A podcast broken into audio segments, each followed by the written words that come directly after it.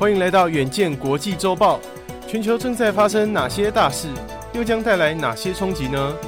远见 On Air 每周精选三则关键议题，解析背后脉络与影响，和你一起接轨国际。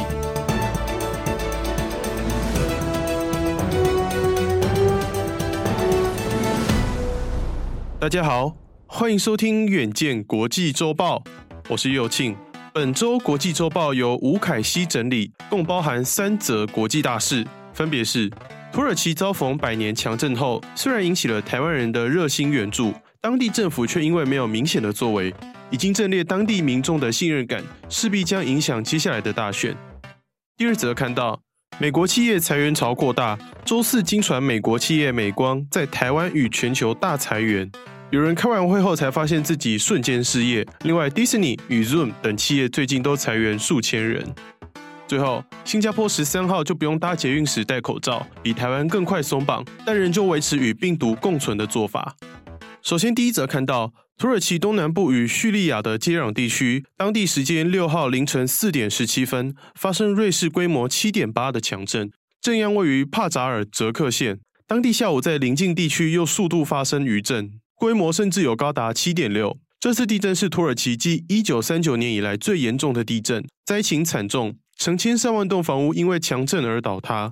截至台湾时间今天凌晨，死亡人数已经破两万人，伤者更是不计其数。目前搜救行动仍如火如荼地展开。然而，现在正逢当地最严寒的季节，降雪使得救援更加困难。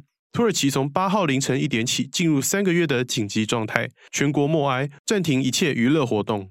土耳其位于欧亚非的交界处，全国被地震带包围。地震在历史上的影响非常巨大，也让人不免联想到一九三九年十二月二十七号的七点九地震，世界上最大的地震之一。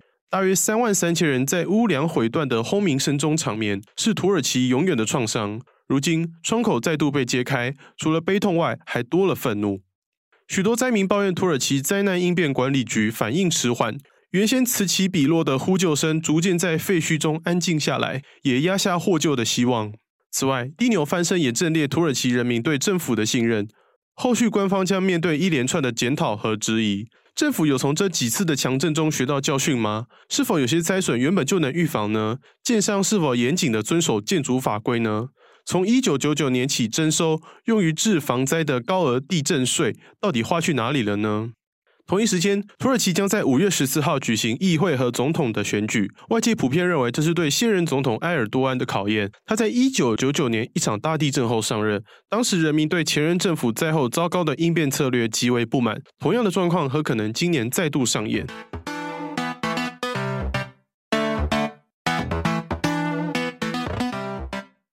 第二则，我们看到。根据彭博资讯的报道，美国记忆体晶片大厂美光高阶主管大减薪，并计划裁员十趴，甚至有人开完会后发现自己瞬间失业。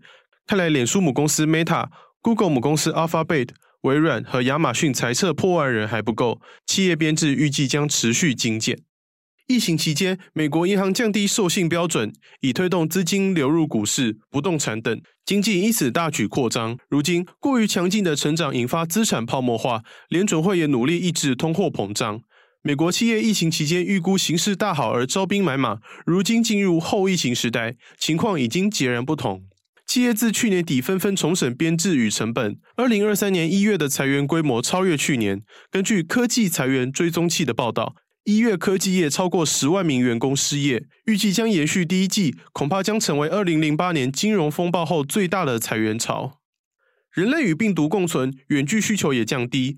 远端会议服务软体 Zoom 稍早宣布裁员一千三百名员工，占整体员工数的十五趴。公司 CEO 袁征也表示，未来一年自己的薪资将会降低九十八趴，并放弃年度公司奖金。消息宣布后，Zoom 的股价收盘上涨约九点八趴。另外，笔电需求也跟着疫情趋缓，PC 大厂戴尔六号也宣布计划裁员六千六百五十人，成为最新一家宣布裁员上千人的科技大厂。脸书母公司 Meta、微软和亚马逊的裁撤破万人还不够，企业编制预计将持续精简，下一波的裁员恐怕将锁定中阶管理层。例如，马斯克接手推特以来，已经裁员约八十趴，而半导体大厂英特尔除了裁员，执行长基辛格作为表率，也减薪二十五趴。领导团队和管理人员也减薪五到十趴。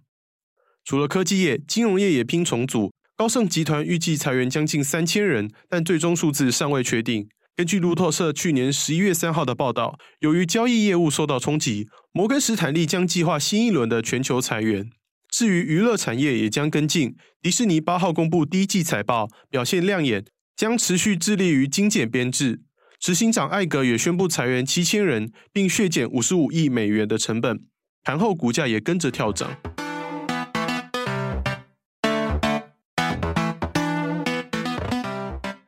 最后看到，当台湾虽然有口罩部分松绑，但仍然需在搭乘公共运输时戴上。而新加坡卫生局已经宣布，在周一十三号会全面取消在公共运输上戴口罩的规定。同一时间，二零二零年起成立的抗疫跨部门工作小组也将会被解散。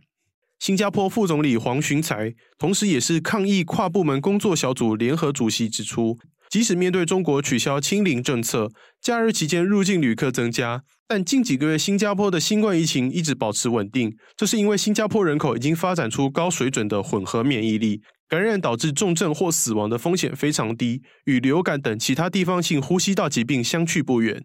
新加坡比台湾更早拥抱与病毒共存的政策，由于去年证明可以维持民众健康与 GDP 成长双赢，被各国专家推崇为新冠疫情的阴影典范之一。这次更快解除防疫措施，也是可以预期的状况。以上就是我们这周的国际周报，敬请大家每周锁定远见 On Air，帮我们刷五星评价、订阅、留言、分享，让更多人知道我们在这里陪你轻松聊国际财经大小事。我们下周见。